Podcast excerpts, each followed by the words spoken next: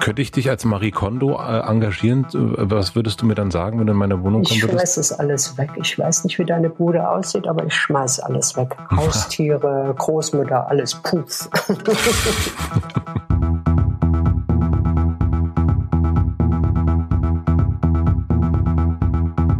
Guten Morgen, liebe Bille. Guten Morgen, lieber Matze. Na? wieso, wieso sagst du eigentlich Guten Morgen? Ist denn morgen jetzt? Also ist dann, wenn wir da sind, wo wir es sein sollten, ist dann morgen? Also ich, also ich finde Guten Morgen was du, Schönes. Du sagst es den ganzen Tag so. Ich habe immer das Gefühl, wenn wir miteinander sprechen, dann hat das sowas, als würden wir uns wirklich gerade so aus unseren jeweiligen Zimmern rausschälen, uns in der Küche sehen und dann sagen wir, egal wie spät es ist, Guten Morgen so richtig noch mit Mundgeruch und alles. Hast du jemals verstanden, warum im Film zum Beispiel, in Filmen, mhm. äh, küssen sich so Menschen, ja. äh, paar, paar Menschen, wenn die aufwachen und so, ne? Mhm. Äh, küssen sie sich mit Zunge. Und ich verstehe das immer nicht, weil das äh, riecht doch nicht gut. Das stimmt. Ich finde das auch, ähm, also wenn man das so wie du und ich ähm, länger, länger allein ist, gewöhnt man. gewöhnt, ja, in diesem Keller da. gewöhnt man sich ja Mundhygiene sowieso ein bisschen ab. Ähm, ich bin auch kein Morgensex-Typ, muss ich sagen. Du? bin auch nicht so ein Zungenküsser. Ich überhaupt nicht. Ich bin asexuell und küsse auch nicht. Ich küsse wirklich nicht gerne Zunge. Du küsst, also hast du auch niemals gern mit Zunge geküsst? Nee, ich versuche dann immer abzulenken. Mann, du schönes Wetter. Und findest du aber, ähm, findest du so ganz einen ganz normalen Mundkuss, also so ein? Ich finde das nicht so toll, das Knutschen. Also ich bin äh, eher ein Knuddelbär. Der war gut. Ja, das ist das Erste, was ich immer, wenn mich jemand fragt, und wie ist die Bär? Das ist ein richtiger Knuddelbär. Knuddeln finde ich gut. Knuddeln ist so. Hm. Und sonst? sonst? Wie, wie, kommen wir da jetzt? Ah, wir mit unserem Mundgeruch morgens. Ich bin, bin wahnsinnig gut gelaunt morgens immer. Hältst du das aus? Ich halte das total gut aus. Ich bin auch total gut gelaunt. Ich brauche so 15 Minuten ungefähr für mich alleine und dann finde ich es total schön, ähm, mit Menschen in Kontakt zu sein. Echt, du willst dann direkt Kontakt? Ja, wir haben so. ja so ein wirklich, äh, meine Frau und ich, Ritual auf dem Sofa früh sitzen, so eine halbe Stunde zusammen, jeden Morgen und Käffchen trinken. Ich finde das schön, dann früh so den, den Tag so zu starten. Man sieht sich ja dann sonst den ganzen Tag nicht mehr. Und bin heute hängt mir so die Melancholie des gestrigen Tags noch so ein bisschen in den Knochen. Jetzt regnet es auch noch so ein bisschen. Ich mache mir nachher gleich irgendwie Smith an. Und Ein, schön Einlauf. ja. Schönes Klist hier, dann geht das wieder. ja, ich mache mir gleich, gleich einen schönen Einlauf.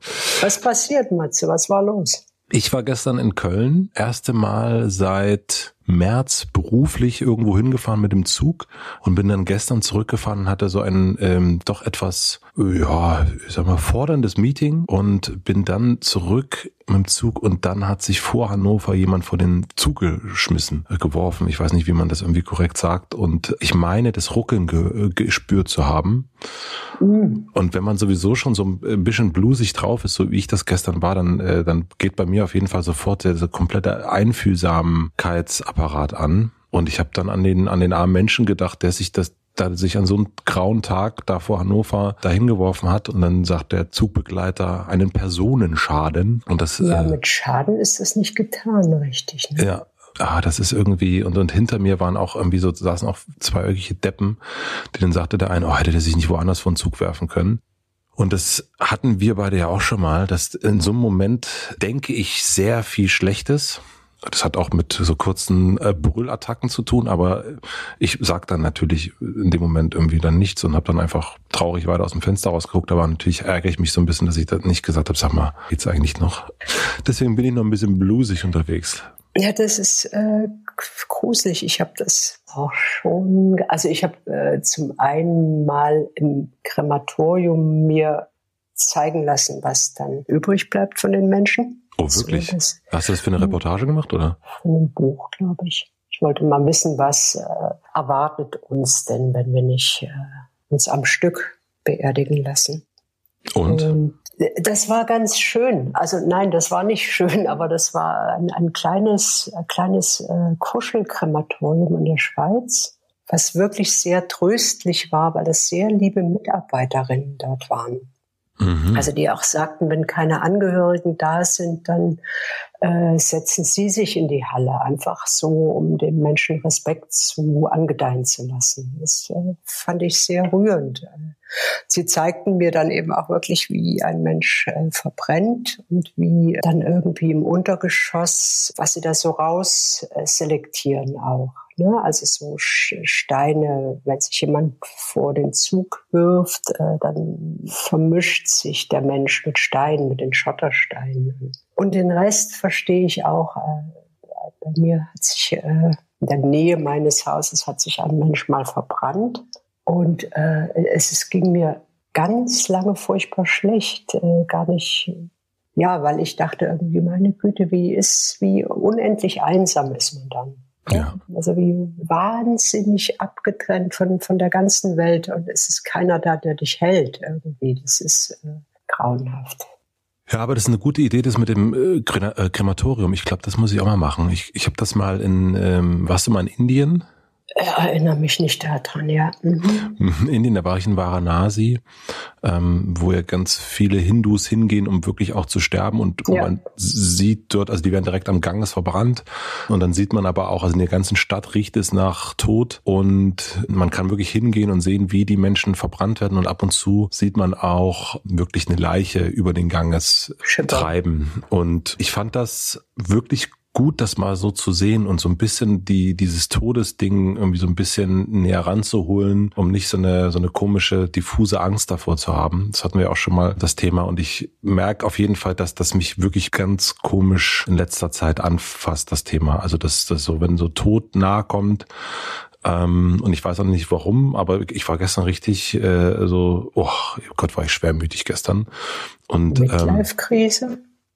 Ähm, das jetzt los? Geht das jetzt los? Bille, das werden schöne zehn Jahre mit uns beiden. Ähm, komm ich, komm ich, komm ich mit dem Motorrad zu dir mal gefahren mit so einem, mit, oder mit so einem Autokurse und habe dann so eine so eine äh, 23-Jährige hinten am Start. Also Aber äh, ist, ist weit für ihr Alter. Das ist ziemlich weit für ihr Alter und ich habe ich hab dann so eine endlich habe ich die Tätowierung und ich habe mir dann so ein bisschen, weil ich dann doch mit den Haaren, naja, grau ist jetzt doch nicht eine gute Farbe, habe ich dann ein bisschen nachgetönt und so und dann komme ich und zu dir. So, und zwar so Purple, Purple. Purple. Und sag, Bille, hey, na. Ja, ähm, Nee, deswegen glaube ich, ist das eine, ist eine sehr gute Idee, dass mal äh, sich das Krematorium, äh, Krematorium K anzugucken. Das Klimakterium mal richtig anzugucken. Oh, meine Nach dem Christier irgendwie. Mann, ich bin halt einfach heute ein bisschen down, Bille. Heitere mich auf. Heitere mich äh, auf. Okay, also ich habe eine vollkommen deprimierende oh. Serie geguckt. years, Years and Years mit Emma Thompson. Mhm die mich ein, ein wenig hatte davon schon gehört, also wo Menschen sagten, das ist ein bisschen wie Crime von dir, aber natürlich nie so intelligent und dann musste ich das kommt natürlich nicht ran. Und es, und es stimmt, es stimmt, es ist natürlich nicht so intelligent, aber es ist gleichwohl deprimierend, weil es einfach äh, diesen komischen Film, in dem wir uns gerade alle aufhalten, äh, rapide schnell zusammenfasst. Also wie, wie es so für Leute wie dich und mich äh, einfach so, so rasant bergab gehen kann. Ja? Ja. Also dass man so völlig äh, fassungslos äh, sich anguckt, what? Die, die wählen Trump, what? Und jetzt Boris Johnson und die machen Brexit und äh, die reden nur noch Müll und die Menschen glauben an nichts mehr und äh, die kommen mit Bill Gates und Chips und what the fuck is wrong, oder?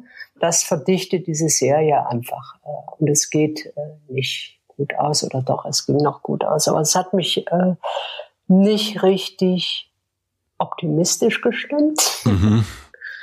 Äh, dann musste ich mich gerade wieder schütteln und eine gute Zeitung lesen und dann ging es mir noch schlechter. Und äh, liest du Zeitung? Ja, also ich lese die Zeit. Ähm, ich finde, das ist von den ähm, Zeitungen, die es so gibt, ich finde, dass die das in denen wirklich eine gute Mischung hinkriegen aus Sachen, die Also ich, ich mag ja auch, ich bin ja auch ein einfacher gestrickter Mensch. Ich mag auch gerne mal so eine Unterhaltung oder so eine so eine äh, Strecke. Schönes, schönes, schöne Bildstrecke. Schönes Interview. Ich mag das Zeitmagazin.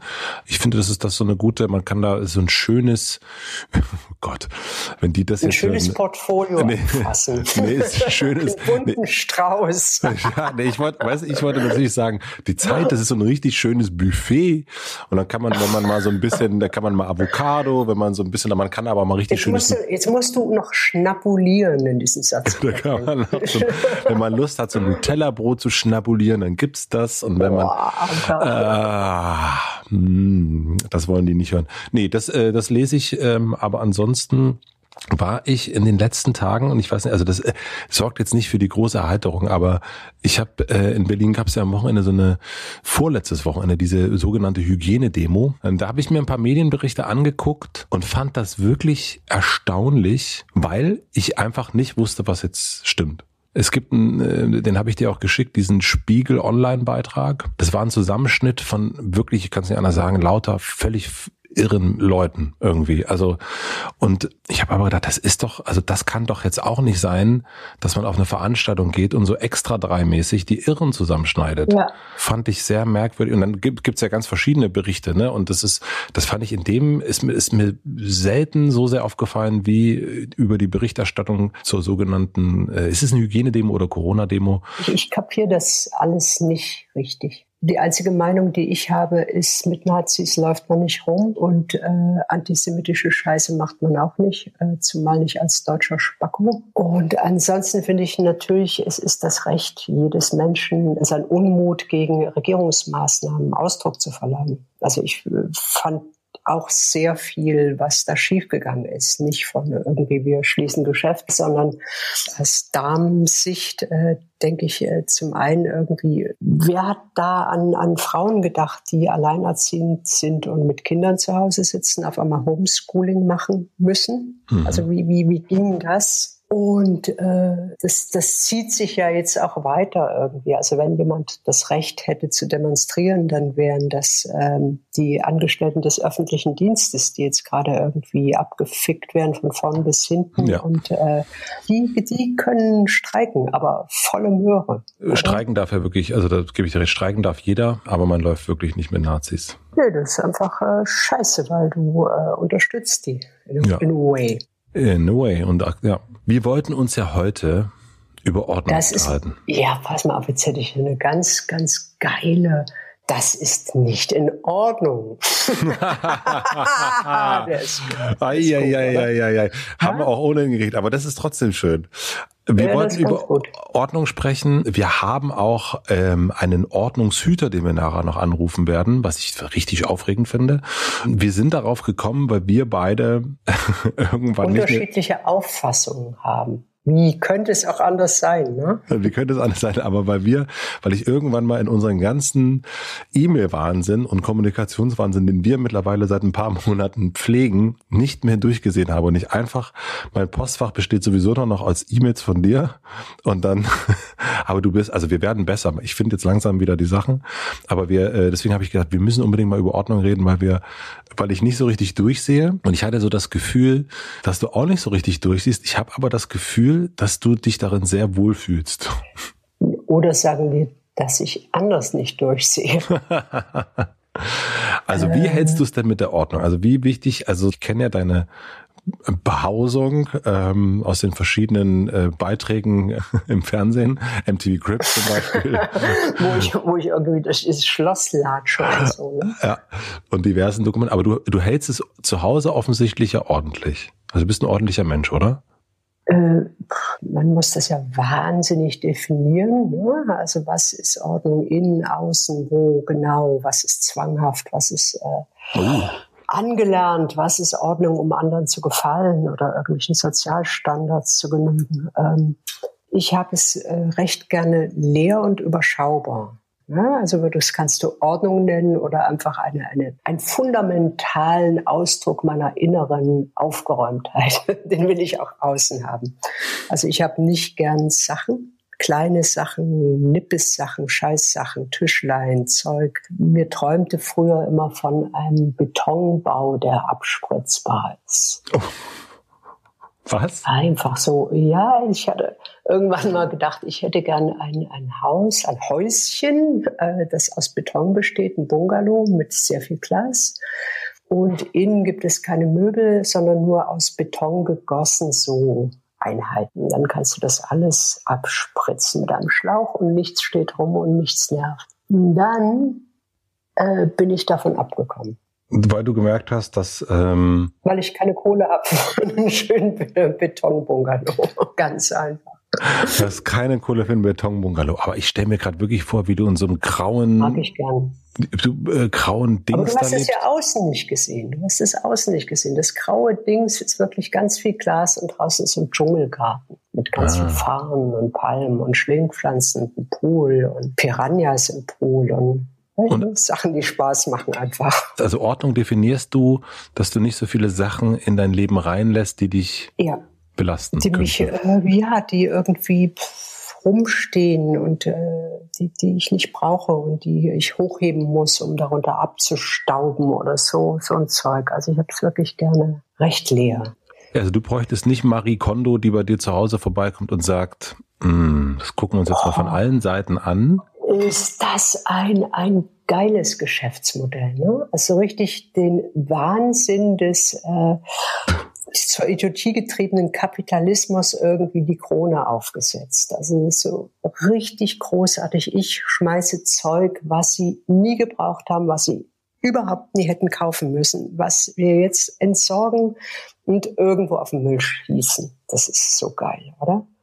Und dann äh, sind die Menschen ja äh, bei ihr dann auch immer richtig den Tränen nah und dankbar, dass irgendjemand die ganze Scheiße, die überflüssige, wegschmeißt. Ey, ist das krank? Das ist so krank. Könnte ich dich als Wahnsinn. Marie Kondo äh, engagieren? Was würdest du mir dann sagen, wenn du in meine Wohnung würdest? Ich schmeiß es alles weg. Ich weiß nicht, wie deine Bude aussieht, aber ich schmeiß alles weg. Haustiere, Großmütter, alles puff. mal ein bisschen tiefer zu werden, das ist auch so, glaube ich, für die Arbeit wichtig, ne? dass du dich von Müll trennst. Unnütze Sätze, unnütze Worte, alles weg. Ja, jetzt bist du fassungslos. Jetzt bin ich fassungslos, ne? Ich wollte alles Unnütze wegmachen. Unnütze Menschen, ist auch gut. Boah, unnütze Menschen, sie hat unnütze Menschen gesagt. Äh, ich, ich mache von Zeit zu Zeit, überlege ich mir, ich weiß nicht, wozu das gut ist, ich überlege mir dann, wie viele Freundinnen ich habe. Und das, das äh, bemesse ich immer daran, ob es äh, Bekannte oder Freunde sind, dem ich mir vorstelle, diese Menschen stehen vor der Tür, einzeln oder als Gruppe und haben alles verloren. Und ich müsste sie bei mir beherbergen, ohne einen zeitlichen Rahmen. Und ich merke dann irgendwie, äh, so den meisten Menschen würde ich so eine, äh, eine Hilfe natürlich angedeihen lassen, aber dann schon nach einer Woche fragen, so, kann ich dir jetzt helfen mit irgendwie einer Wohnungssuche? Und bei, äh, bei Freunden würde ich das nicht tun. Also und das dünnt dann irgendwie sehr, sehr aus. Weißt du? Einfach, ich weiß nicht, wofür das gut ist.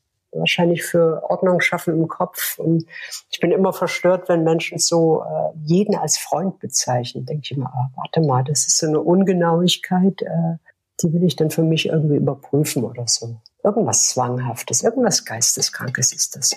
Sag mal, Sibylle, ich habe gerade so ein, ich will jetzt dich nicht irgendwie belästigen damit, aber ich habe schon so gerade so ein paar Themen, Steuersachen könnten da eine Rolle spielen. Meine Frau ist jetzt, ja, gut. Sag mal, könnte ich bei dir eine Weile unterkommen? Weil du bist doch in der hm. Schweiz. Wie lange möchtest du denn hier sein, Matze? Also, also ja, ich bin ja total, ich bin ja total pflegeleicht. Ja, ähm, das ist gut. Das ist ein guter Satz. Ne? Ich bin ja pflegeleicht. Also ich, ich würde mir dann auch was suchen, so klar. Ähm, aber einen Monat vielleicht. Oh, Alter. Alter. Äh, warte mal, wie komme ich jetzt da elegant raus? Äh, verstehst du dieses Spiel? Hast ich du das auch schon mal gemacht? hm, Schwamm drüber, Themawechsel. Ich mache das nicht so bewusst, also dass ich mich nicht hinsetze und überlege, dass ein Freund oder eine Freundin vor meiner Tür ist und äh, in, in Notfall ist, wie lange würde ich ihn aufnehmen und äh, wenn ich ihn irgendwie aufnehmen würde, ist er mein Freund und sonst nicht.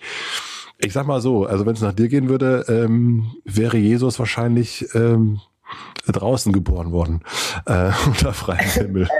Äh, nein, es geht gar nicht. Es geht gar nicht um Mitgefühl und nicht helfen. Es ist einfach wirklich, äh, ich glaube, es ist gelogen, wenn, wenn man dann sagen würde, da könnte jetzt jeder auf unbestimmte Zeit Nee, das äh, sowieso sein, nicht. Nein, es geht ja gar nicht. Das, das, ist ja das Aber ist ja das geht mit, mit, mit den paar Freunden und bei mir ist das wirklich so eine sehr familiäre Definition. Das äh, stellt sich auch erst nach vielen Jahren ein, so ein Freundesgefühl. Das stimmt, aber also, ich bin nur etwas überrascht, liebe ich, Bille. Ich schick dich nicht weg. Ich schick dich nicht weg. Du kannst hier gerne irgendwie. Oh. Das, so, das, nein, ich bin so nur überrascht, dass, dass, du so, dass du dieses Spiel im Kopf spielst. Das finde ich, ähm, aber brauchst Befremdlich ein bisschen. Nein, nein, nein, nein, das ist ein Stück weit, Stück weit nur völlig normal. Aber brauchst du Ordnung? Also gibt dir Ordnung Halt? Nö, überhaupt nicht. Ordnung gibt mir überhaupt nichts außer Ordnung. ich habe ein anderes kleines, kleines Problem, wo man sagen könnte, das äh, touchiert die Ordnung. Ich habe eine Schwierigkeit mit Daten.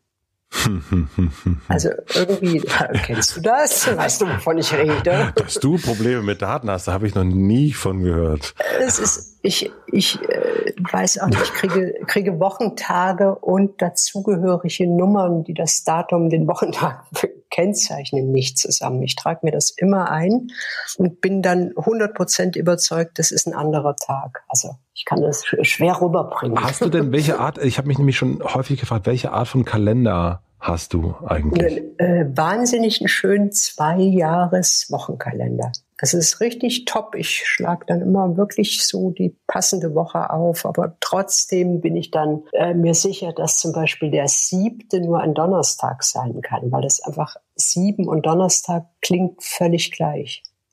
Und hast du eine große Freude, wenn der Kalender leer ist oder wenn der Kalender voll ist? Ich habe große Freuden, wenn der leer ist sonst zerhaut mir das meinen Tag. Oh, Unordnung. Oh, Unordnung. Und sag mal, also du hast ja einen guten äh, Kontakt zur Ordnung. Ich habe mich sehr gefreut, dass du so ganz schnell sagtest, als wir gesagt, lass uns doch mal über Ordnung reden, dass du einen Ordnungshüter kennst. Was für ein schönes Wort. Einen Polizisten, den Oliver von Dobrowolski. Du nennst ihn einfach Olli. Ähm, dem, dem, Nachnamen geschuldet, ja. Äh, was, wer, wer oder was ist Olli und woher kennst du es?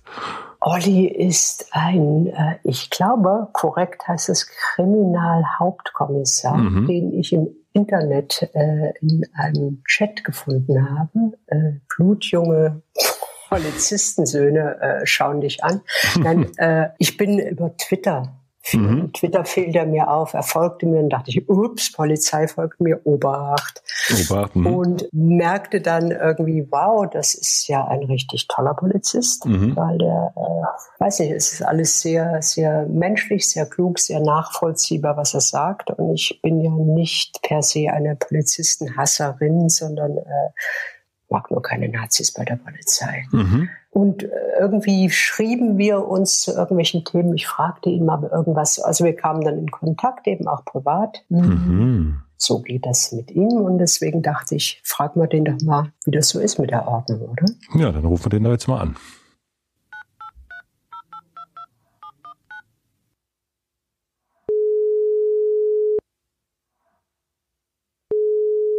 Hallo Matze, grüß dich. Hi Bille. Hallo Olli. Hallo. Olli, wie würdest du denn, wie würdest du denn Ordnung definieren? Na, Ordnung ähm, ist vor allem für mich was total ambivalentes, weil ähm, ich denke mal, das war ja auch mein Ticket für ähm, für jetzt, also ähm, um mit euch euch zu hören und gehört zu werden, weil ich ja, wie man so sagt, Ordnungshüter bin was ein total komischer Begriff ist, ähm, weil ich ihn auch so konservativ finde. Weil wenn ich was behüte, dann bewahre ich das ja. Und das ist ja dieses ureigenste konservative Ding, was ich halt auch schwierig finde, weil ähm, wenn es um Ordnung geht, dann geht es ja auch immer so um, ja, das hat ja dann auch gesellschaftliche Dimensionen, ähm, was ist für jeden Ordnung, aber das übergeordnete im wahrsten Wortsinne, ähm, das, das kann sich ja auch verändern nach meinem Empfinden. Und ähm, wenn man dann das behüten will oder so ein bisschen halt auch gegen eine ähm, Weiterentwicklung, Progression oder sogar Revolution ist, dann ist das halt auch nicht immer gut. Sag mal, jetzt frag ich mal, äh, warum wolltest du denn Ordnungshüter werden?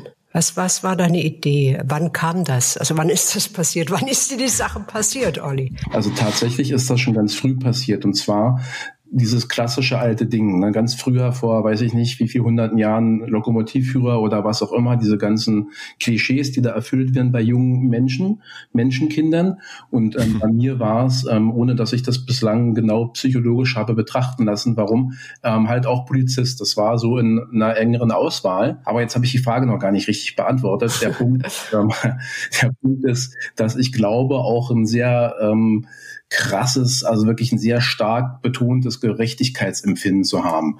Ähm, das zieht sich auch wirklich immer durch. Ich habe ja auch ähm, in meiner Polizeilaufbahn, in meiner bisherigen, die ist jetzt gut 22 Jahre alt, da habe ich auch viele Dinge getan, die ähm, die meisten um mich herum nicht tun. Also sich zum Beispiel auch ähm, interessieren für ein Arbeiten im Ausland, wo man halt auch zivil ähm, Wiederaufbauhilfe leisten kann oder halt auch, ich sag mal so ein bisschen was zurückgeben im, ähm, im internationalen Kontext.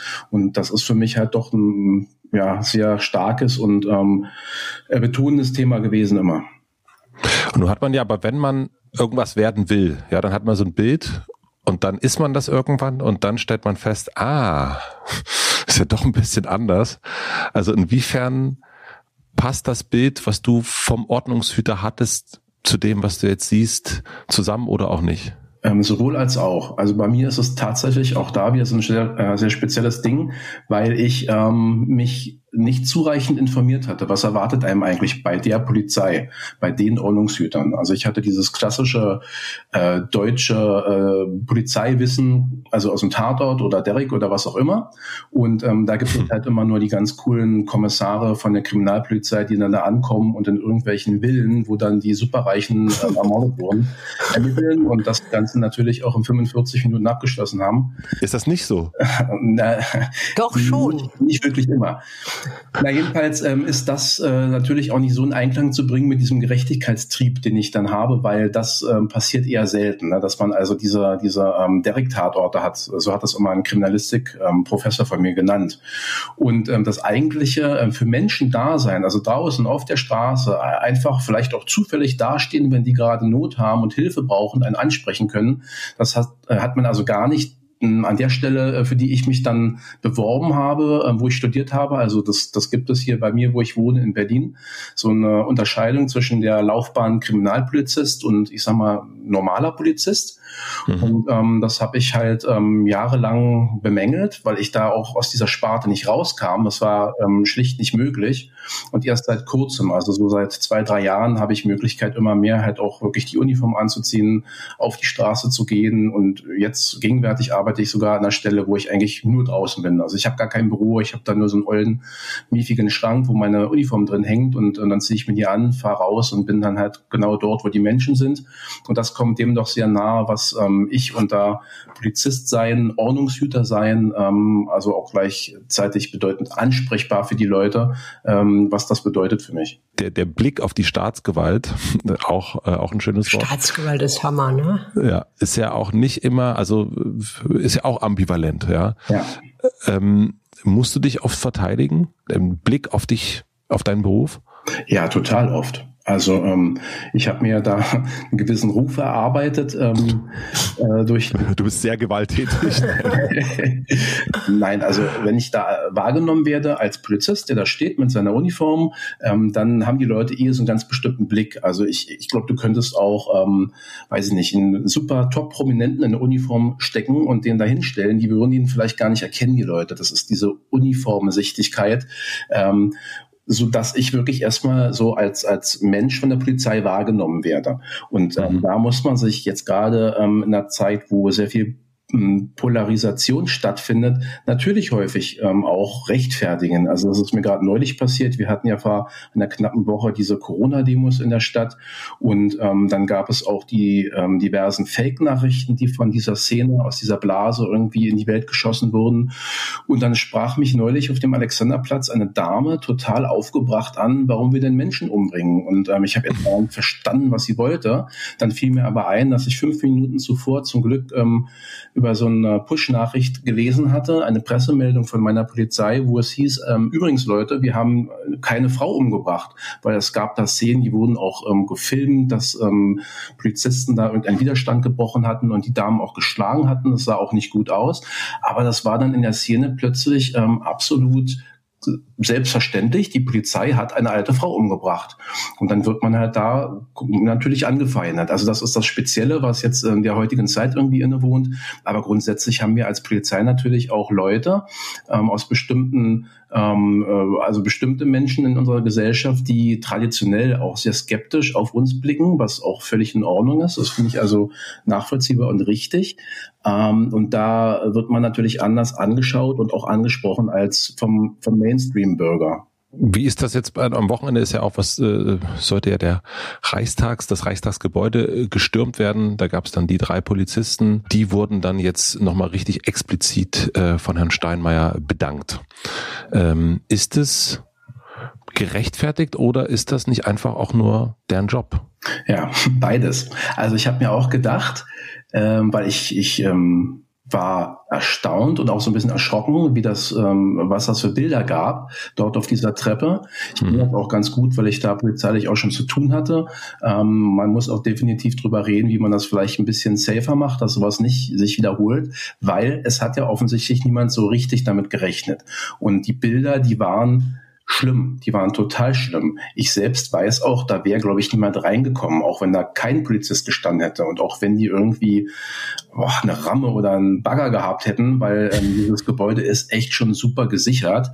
Aber nichtsdestotrotz, darum geht's nicht. Es geht einfach um die Symbolik, die dahinter steht und die war fatal. Und ähm, die Polizisten, die wohnen jetzt natürlich, also ich habe auch gestaunt, dass ähm, und da sind wir wieder bei der Ordnung. Die Ordnung kann ja auch so, ähm, äh, oder wie sagt man, gut Ding will Weile haben. Es, es gilt ja für die Ordnung halt auch, so mit Verwaltungsklimbim. Und ähm, ich habe echt gestaunt, dass die, ich glaube, keine 48 Stunden nach diesem Vorfall dann schon bei Herrn Steinmeier saßen am, am runden Tisch ähm, und hm. sich ähm, warme Worte haben anhören können. Äh, ich finde dieses auch wiederum, da sind wir wieder bei der Symbolik, ich finde das wichtig. Ne? Das Ganze natürlich auch stellvertretend für all die, die täglich ähm, auch für für, die Demokratie ähm, oder für die, für die Beibehaltung unserer Werte ähm, ja, auf der Straße sind, kämpfen und sich einbringen. Aber natürlich gab es auch die Stimmen, und die kann ich auch verstehen, die jetzt sagen, äh, hallo, was soll das denn? Das ist doch genau deren Job. Aber da mhm. eh diese große Diskussion diese, diese Wertschätzungsdebatte, die wir auch haben, ähm, die ja gerade von Polizistinnen und Polizisten sehr gern und mit Werf geführt wird, ähm, ich weiß nicht, das, das brauchen die offensichtlich. Ich persönlich verstehe es nicht. Ich frage mich ja auch, wann gab es zuletzt irgendeinen Aufstand von Hebammen und Geburtshelfern oder äh, von Leuten, die ähm, hier bei mir äh, auf dem Gelände den, den Garten irgendwie schneiden. Das habe ich jetzt noch nicht in den Nachrichten gesehen und die sind sicherlich auch nicht rundweg äh, oder rundum glücklich mit ihrer Alimentierung. Ähm, aber das ist so ein Polizeiding. Ich weiß auch nicht, das ist, äh, soweit ich es überblicken kann, auch international so. Das ist dieser äh, starke Zusammengehörigkeit Zugehörigkeit, die da empfunden wird. Und ähm, damit geht komischerweise auch ein, äh, einher, dass da eine sehr große Dünnwandigkeit besteht. Ne? Also, dass man ganz häufig sich ähm, alleingelassen fühlt und ähm, keinen Rückhalt äh, sieht. Und naja, also in, in, vor diesem Hintergrund fand ich das eine gute Geste von Herrn Steinmeier. Ähm, aber es sollte jetzt nicht zur Norm werden, dass Menschen im Allgemeinen und, und bestimmte Berufsgruppen im Besonderen dafür immer abgefeiert äh, und gebauchpinselt werden, wenn sie genau das gemacht haben, was ihr Job eigentlich ähm, ja, mhm. verlangt. Jetzt hast du gerade den Zusammenhalt erwähnt. Äh, also ich, du ohne, ohne jetzt irre Ahnung von Polizeiarbeit zu haben, denke ich, dass der natürlich auch teils sehr, sehr wichtig ist. Also du musst dich auf deine Partner, Partnerinnen verlassen können. Ähm, das hat natürlich auch so ein bisschen, wie wir jetzt gerade sehen, so eine negative Folge, dass eben wirklich so Rechtsextreme in der Polizei äh, gedeckt werden. Also ich habe so ein bisschen mitgekriegt, dass du da von anderen Polizeiangehörigen äh, nicht so gefeiert wirst dafür, dass du dich gegen, gegen rechtsextreme Dinge aussprichst, also dass, dass du dann schnell als Kollegenschwein giltst. Ähm, Hast du irgendeine Ahnung, wie man äh, um das wissend, diesen Zusammenhalt, diesen Ehrenkodex, den äh, auch Ärzte und Ärztinnen haben, das ist ja unbenommen. Aber wie man äh, trotzdem irgendwie jetzt mit diesen Rechtsextremen da aufräumen kann?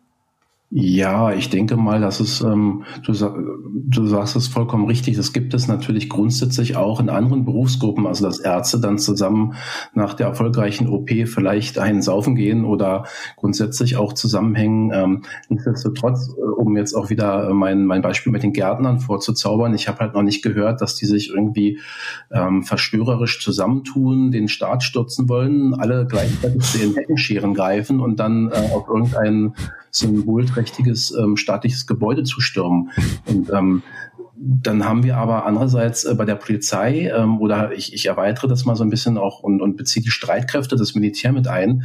Da haben wir ja nun durchaus ähm, Horrormeldungen in den letzten anderthalb bis zwei Jahren lesen und hören müssen, äh, dass es da ganz konkrete Absprachen gab, dass da Todeslisten ähm, geschrieben werden, dass man illegal Waffen und Munition hortet, dass man natürlich auch ähm, dann guckt, äh, was am Tag X zu tun wäre. Und da verlässt man sich natürlich auch ganz stark auf, auf seine Leute links und rechts von sich, weil man immer davon ausgeht, wir sind äh, mehr als nur Berufskollegen, wir sind eine Art Familie, die sich halt auch deckt Insofern ist dieser Begriff Polizeifamilie, den es ja tatsächlich gibt, den hat sich sogar eine Polizeigewerkschaft ähm, irgendwie als Wortmarke eintragen lassen. Ähm, das bekommt eine besondere Bedeutung, ne? weil Familie bedeutet ja in der Regel auch, man muss gegen den anderen nicht aussagen. Und das mhm. ist so ein klassisches Problem, was sich halt auch vor Gerichten immer wieder darstellt, wenn es zum Beispiel ähm, Vorwürfe gibt, Polizeigewalt oder auch nur polizeiliches Fehlverhalten, was ähm, rechtlich irgendjemanden ähm, einen Schaden einbringt, dagegen kommst du in diesem Land eigentlich nicht an. Und wir sind halt in so einer ähm, sich selbst feiernden, ähm, gut laufenden Demokratie und trotzdem haben wir dieses Problem, dass Polizisten theoretisch, wenn sie nicht ganz sauber laufen, alles Mögliche veranstalten können, bis hin zu mit ihrem, mit ihrer Bewaffnung halt irgendwelche Leute bedrohen und das geht halt gar nicht. Und da müsste halt dringend was gemacht werden. Und ja, ich, ähm, ich gebe da halt durchaus laut und ähm, bin auf der Suche nach Möglichkeiten, was man dagegen tun kann. Ähm, habe dafür nicht nur Freunde gewonnen. Äh, also um ehrlich zu sein, werde ich eher äh, selten zum Mitarbeiter des Monats gewählt. Ich weiß auch nicht warum. Äh, ja, aber man muss halt immer wieder, ähm, immer wieder versuchen, dass das ein bisschen, also auch für die Thematik zu sensibilisieren. Da ist natürlich politische Bildung eine ganz wichtige Sache. Das ist ja eigentlich Thema in der Ausbildung, aber wird halt auch nur so halb gut, glaube ich, ähm, praktiziert. Und mir ist immer ganz wichtig, wir, wir sind ja nicht für uns da. Ne? Die Polizistinnen und Polizisten sollen ja nicht nur an sich denken, wann kriege ich mehr äh, Gehalt, wann kriege ich eine schicke Uniform, ein neueres, moderneres Polizeiauto. Ähm, sie sollen daran denken, warum sind sie zur Polizei gekommen, was ist die Polizei? Und die ist halt für die Menschen da draußen da und ausschließlich für die Menschen. Und wenn man sich das immer wieder sagt und vor allem dann auch Perspektivwechsel betreibt, also auch mal mit Leuten redet, die Opfer geworden sind, auch Opfer von Polizeigewalt oder von zum Beispiel Racial Profiling, dann kann man vielleicht perspektivisch äh, ein bisschen was verbessern, indem man einfach sieht, ach ja, Mensch, habe ich so noch nie bedacht. Also Perspektivwechsel ist ein ganz großes Stichwort, da müssten wir ähm, unbedingt dran und wir müssen da besser werden. Olli, Frage, äh, Laienfrage. Warum äh, müssen Polizistinnen äh, Waffen haben? Hm. Müssen sie ja nicht unbedingt. Es gibt ja Länder, die ähm, haben das schon immer anders gemacht, also in, äh, in Großbritannien da gibt es aber den Trend, dass ähm, es immer mehr zur Waffe hingeht. Die argumentieren sehr oft auch mit Zunahme von Gewaltstraftaten und Terrorgefahr. Das ist so ein Punkt. Ähm, ich sage, weil ich persönlich, ich bin ja da sehr, ähm, ich denke ja da immer anders als die meisten Polizisten. Bei dem Punkt sage ich aber, ja, Waffen oder ganz ohne, auch so eine, so eine letalen Waffen geht es vielleicht nicht, weil man muss sich ja mal reindenken, wir Polizisten verteidigen uns ja nicht nur selbst, sondern leisten ja zum Beispiel auch Nothilfe. Also ich komme einfach so die Straße lang, sehe dich und du wirst gerade bedroht mit einem, der dir gerade mit einem abgebrochenen Flaschenhals äh, die Halsschlagader aufmachen möchte oder er möchte dich umbringen. Und dann kann ich ähm, taktisch gesehen häufig auch nur mit der letzten Konsequenz dein Leben retten. Und allein dafür ist das immer schon ganz sinnvoll, wenn Polizisten natürlich auch nur, wenn sie darin perfekt ausgebildet und trainiert sind, ähm, bewaffnet sind. Aber man muss differenzieren. Ich sagte ja schon, es gibt ja auch den Trend in Deutschland, dass die Leute jetzt schon sogar so eine Kriegswaffen, also Sturmgewehre zum Beispiel, anschaffen und die im Dienst mit sich führen. Das finde ich also für den für die normale Polizistin und den normalen Polizisten auf der Straße eigentlich äh, idiotisch. Das sendet ein ganz falsches Signal aus. Und das sind Bilder, die möchte ich eigentlich nicht mehr im Alltag, wenn ich irgendwo langlaufe und dann sind schwerst bewaffnete Polizisten, die ich gar nicht mehr von Soldaten unterscheide. Sibylle, ähm, ja, die, ähm, du möchtest mich so, nach meiner Waffe fragen? Ich würde dich nach deiner Schuss, welche Schusswaffen du besitzt, fragen und danach würde ich fragen, ob es für dich okay ist, wenn ich jetzt äh, in den leichten Teil des Interviews äh, und gleichzeitig das, äh, gleichzeitig das Ende hüpfe oder ob du noch eine ganz gewiefte ähm, politisch angehauchte Frage hast. Ah, ich weiß nicht, ich könnte glaube ich 16 Stunden jetzt Fragen stellen, von daher ist es okay, wenn wir das abkürzen. Mhm. Matze, übernimm, mach Hobbys. Oh, ja, Olli, wir müssen dich ja als jetzt ähm, sympathischen Kommissar von nebenan äh, für den Tatort irgendwie äh, hier etablieren. Du musst uns zum Schluss natürlich noch sagen, wo du überhaupt nicht ordentlich bist. Ja, na, das ist ja die Frage, ist auch immer, was, was, wie definiert jede Ordnung für sich? Also ich kriege öfter mal zu hören, dass ich, äh, glaube ich, dann eher so auf oberflächliche Ordnung ähm, Wert lege. Also wenn du jetzt, nehmen wir mal einen Raum, den man bewohnt, da so reinguckst, dann würdest du sagen, boah, ist ja total super krass und sieht da super ähm, gepflegt aus. Und wenn man dann eher in die Tiefenprüfung gehen würde, dann, dann würde man da vielleicht andere ähm, Ergebnisse erhalten. Und ich glaube, Bakterien. Ja, genau so mit dem weißen Handschuh dann überall rein. Also wenn man da mal genauer gucken würde, dann, dann müsste ich, glaube ich, äh, deutlich nacharbeiten. Also das ist, ähm, ja, ich glaube, die Kritik höre ich hier recht oft. Äh, vielen herzlichen Dank für deine Zeit. Ich ähm, fand es, finde es schön, jemanden wie dich als Ordnungshüter zu kennen. Ja, danke. Bitte, Matze, vielen Dank. War schön. Danke, danke. Tschüssi, Olli. Tschüss. Tschüss, tschüss. Ciao. Tschüss. So, das war also Oliver. Olli. Ich freue mich, dass ich jetzt auch tatsächlich einen Polizisten in Berlin kenne, von dem ich das Gefühl habe, das ist ein korrekter. Ja, du kannst ja dann, wenn du irgendwie, wenn bei dir eingebrochen wird, kannst du ja nach ihm verlangen. Oder? Ja, das ist, das ist, äh, ja. Ich möchte gerne von Oliver äh, bedient werden. können Sie mich, können Sie mich bitte mit Herrn von Dobrowolski verbinden? Ich möchte, ich möchte gerne mit ihm, nur mit ihm sprechen. Ja, ähm, ich habe, ich muss, also bei Polizei, ich weiß gar nicht, also so, vielleicht kommt das so ein bisschen aus äh, so A-Sozialisierungsgründen, ähm, dass man ja so, wenn man so Punkmusik hört, da ist ja ganz oft Bulle und Bullenschweine und irgendwie sowas und hat irgendwie so ein Chaos-Tage Hannover äh, Bild von der Polizei. Und äh, dann kam dann irgendwann auch dieses ganze Nazi-Bild dazu. Aber ich hatte einmal tatsächlich äh, wirklich mit der Polizei zu tun. Beim, äh, beim ersten Mal ist schon ewig her. Und in Berlin. Und dann, ich habe mir das angeguckt und da waren ganz viele so, äh, waren natürlich auch Krawallbrüder und Schwestern, aber auch ganz viele so Biocompany-Besucher innen. Mhm. Und dann äh, eskalierte das so ein bisschen und die ganzen Biocompany-BesucherInnen sind so in eine Richtung gelaufen. Ich bin denen natürlich hinterher mit meinen kurzen Hosen und meinen Sandalen. Und dann waren wir plötzlich umkesselt von Polizisten. Und wenn man sich so in diese Gruppe umgeguckt hat, wir waren so ungefähr 150 Leute, das war vollkommen klar, dass da niemand irgendeinen Stein auf irgendjemand werfen würde. Und äh, wir wurden dann aber so wirklich so fünf, sechs Stunden da festgehalten. Und dann wurden wir mit einer Wanne abtransportiert nach damals noch Tempelhof. Und ich erinnere mich noch an eine, also eine Begegnung da im Wagen ist so die ähm, Schutzummantlung des, äh, von einem Polizisten auf eine Frau runtergefallen, die Lehrerin war und die total große Sorge hat, dass sie am nächsten Tag nicht in die Schule gehen kann. Und sie sagte dann so sehr nett zu dem Polizisten, ob er das vielleicht wegmachen kann, weil es hat auch wieder so draufgefallen. Und er meinte, ja, aber Steine schmeißen, das ist okay. Oh. Und, und, sie war so, ja, ich habe doch wirklich, also wirklich gar keinen Stein geworfen. Und äh, das Interessante daran war, dass dann am nächsten Tag in der, in der Zeitung stand, ähm, dass es irgendwie 200 Festnahmen gegeben hat. Und und äh, ich dachte, ja gut, äh, die 150, äh, die kenne ich jetzt persönlich und das waren alles äh, Lehrerinnen. Herzlichen Glückwunsch. also das war so meine mhm. Polizeierfahrung und ähm, ich bin nicht jemand, der so zurückschreckt, wenn jetzt ein Polizist neben mir herläuft, aber wenn er im Auto hinter, äh, wenn Polizei im Auto hinter einem fährt, dann hat man, habe ich immer so ein bisschen das war so. mit 200 km/h in der Stadt. dann, dann habe ich immer so ein bisschen. Immer, what, what's, what's los, Bruder? Was ist los? Genau. Also das ist so meine ja, kleine Polizeierfahrung, aber jetzt auch nichts Schlimmes. Mich haben sie halt ermüdet über, über lange Strecken. Wie? Also, äh, Waterbombing? Waterbombing, nein, also ich möchte jetzt mal sagen, dass irgendwie den Großteil meines äh, Erwachsenenlebens war ich bei jeder, jeder Kontrolle dran am Zoll, das ist einfach andere, andere Art von, von Polizei, mhm. äh, im Zug, an, äh, auf der Straße, mit, also wo immer man äh, eine Möglichkeit hatte, mich zu kontrollieren, fand das statt. Äh, ich habe bis heute, das, ist, das hätten wir fragen können, irgendwie, was, äh, Warum? was gab den Ausschlag? Also ich, mhm.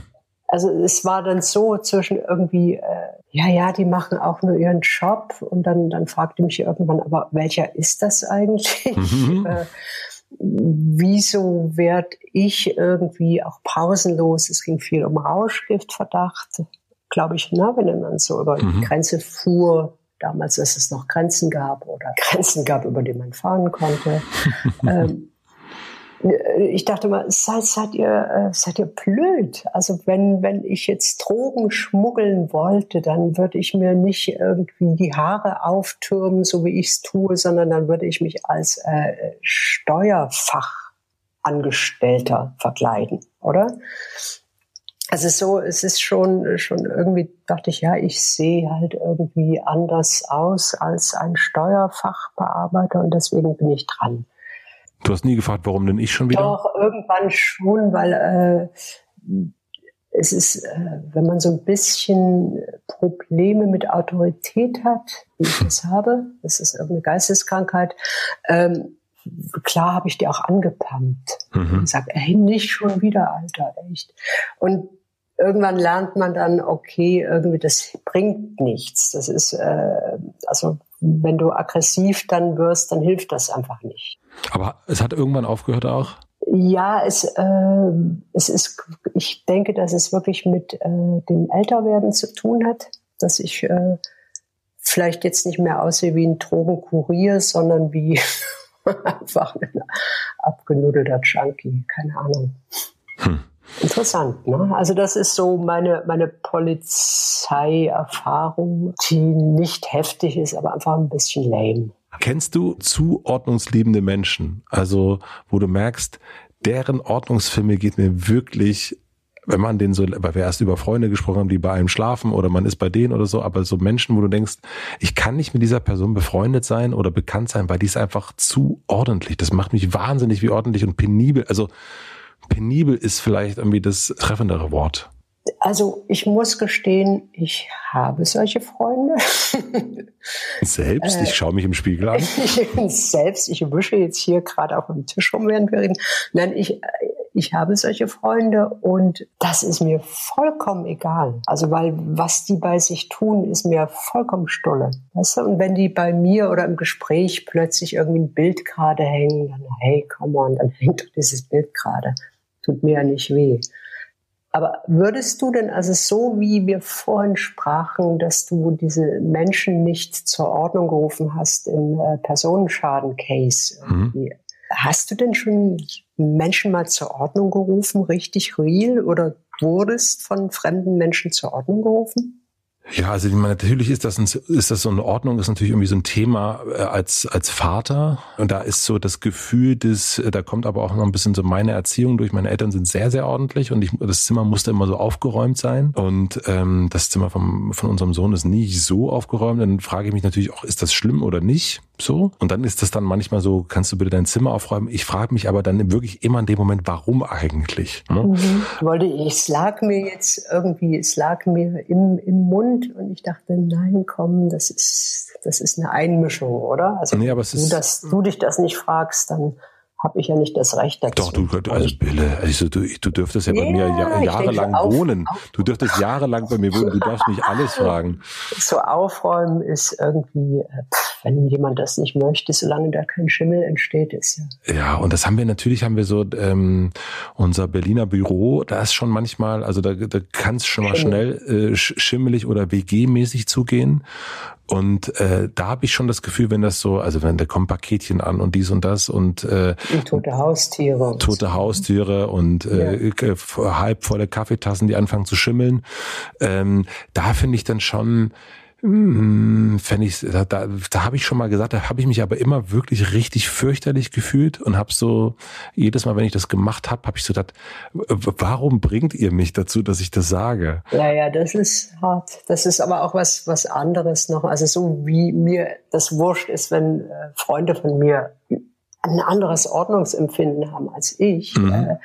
Dann, dann belästigt dich mich das ja nicht. Also wenn du Räume zusammen nutzt, dann äh, ja. denke ich, ey, komm, Arsch zusammenreißen und spül deine Kaktasse ab. Oder? Ja. Ja, das ist das äh, und irgendwie aber das, das dann so geht so in den Belästigungsbereich dann, oder? Ja, aber das ich finde das auch das sozusagen ist schon wirklich ultra spießig. So auch kannst du kannst du äh, Michaela, ähm, kannst du mal bitte deinen Teller wegmachen?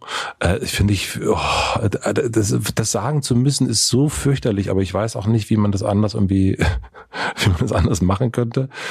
Ähm, ich finde es ich find's krass, wenn äh, so so männliche Freunde irgendwie Klo Klo Deckel nicht wieder runterklappen. Oh ja. Nach dem Urinieren. Mhm. Gar nicht, weil, weil, weil das Loch einen so angeht, sondern weil, wenn ich dann nachts halb schlafend aufs Klo gehe, ich mit dem Gesäß in das Klo reinrutsche. das ist echt nicht cool. Das, das ist keine coole Erfahrung. Du hast mal schon mal, glaube ich, erzählt von einem Nachbarn, der zu ordentlich war und irgendwas drüber gewachsen ist oder irgend sowas. Also, nee, meine, meine Hecke hat sein Maschendrahtzaun berührt. Also der hat diesen Zaun quasi äh, geknuddelt, kann man sagen. Oh. Also da ist, ja, da ist schon einiges im Argen. Ich habe da, apropos Nachbarn, ich habe da einen Hast du einen Text? Schönen, ich habe einen schönen Text hier. Du, das war jetzt fast, als hätte, hätten wir diese Überleitung abgesprochen. Die haben wir aber nicht gemacht, weil wir sind spontan und ich habe hier ein Portfolio mit meiner ganzen Arbeit und äh, unter O ist einfach Ordnung und äh, ich, ich glaube, es ist ein sehr äh, das ist ein heiterer Deutsch, Text. Deutschlandkritischer, ein Deutschlandkritischer Text. Ach, wobei, endlich mal ein äh, Text, der, der so ein bisschen äh Deutschlandkritisch ist. Nein, wobei das ist ja irgendwie auch auch so ein Bullshit. Ne? Also die deutschen Menschen bilden sich ja wie ein, dass sie die Ordnung erfunden haben, nur weil sie irgendwie ordentliche KZs gebaut haben. Das ist ja auch ein Trugschluss. Also es, äh, die äh, italienischen Menschen haben irgendwie äh, ein äh, zehntausendfaches an äh, Wasch- und Putzmitteln zum Beispiel. Also das äh, nur mal am Rande. Aber jetzt mache ich mal einen Nachbar, Nachbarschaftstext. Den du okay? natürlich äh, selbst geschrieben hast, nehme ich an. Den ich habe äh, selber schreiben lassen von meinen kleinen, kleinen, putzmunteren, wieselflinken Schreibangestellten äh, hier. Und ich spiele... Ich schreibe da nicht selber. Du spielst äh, Akkordeon dazu. Okay. Mhm. Es ist Sonntag und ich bin in meinem Garten. Auf der Schaukel mit dem weiß-roten Polster. Es liegt kein Blatt da. Die Beete sind gepflegt und die Pflanzen stehen in Reihe. Zu sehen, wie die Sachen wachsen, die ich in die Erde gebracht habe, ist ein Gefühl, von dem ich gar nichts sagen kann. Es ist meins. Wenn das Wetter danach ist, mache ich vor dem Abendbrot immer den Garten. Ich reiße Unkraut heraus, setze Blumen und schneide die kleinen Büsche. Es war mir lange verleidet. Dazu muss man wissen, dass der Nachbar eine Hecke hatte, die immer ihre Nadeln auf meinen Garten abwarf. Es ging über zwei Jahre, dass ich die Nadeln sah auf dem Beet und ich hatte so eine Wut. Ich meine, der Garten ist mir wie ich. Da will ich ja auch nicht, dass da jemand seinen Dreck drauf schüttet. Ich habe den Nachbarn beobachtet, wie er das Haus verlässt, in sein großes Auto steigt und laut lacht wegen der Nadeln, die nicht in seinen Garten fielen. Geredet habe ich mit ihm nie. Der hätte mich gar nicht verstanden, er war nicht von hier. Vielleicht Afrika oder Asien, ich kenne mich da nicht so aus. Ich habe die Nadeln entsorgt, doch immer wieder lagen neue da und ich konnte irgendwann kaum noch schlafen wegen der Nadeln. Musste aufstehen in der Nacht, um zu schauen, ob da schon wieder welche lägen.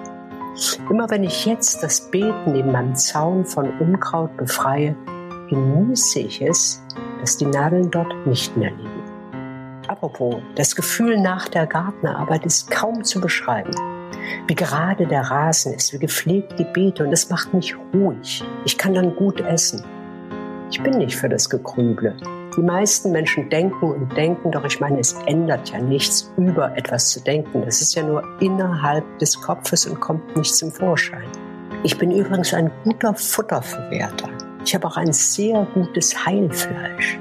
Manchmal im Bett nachts kann ich nicht schlafen.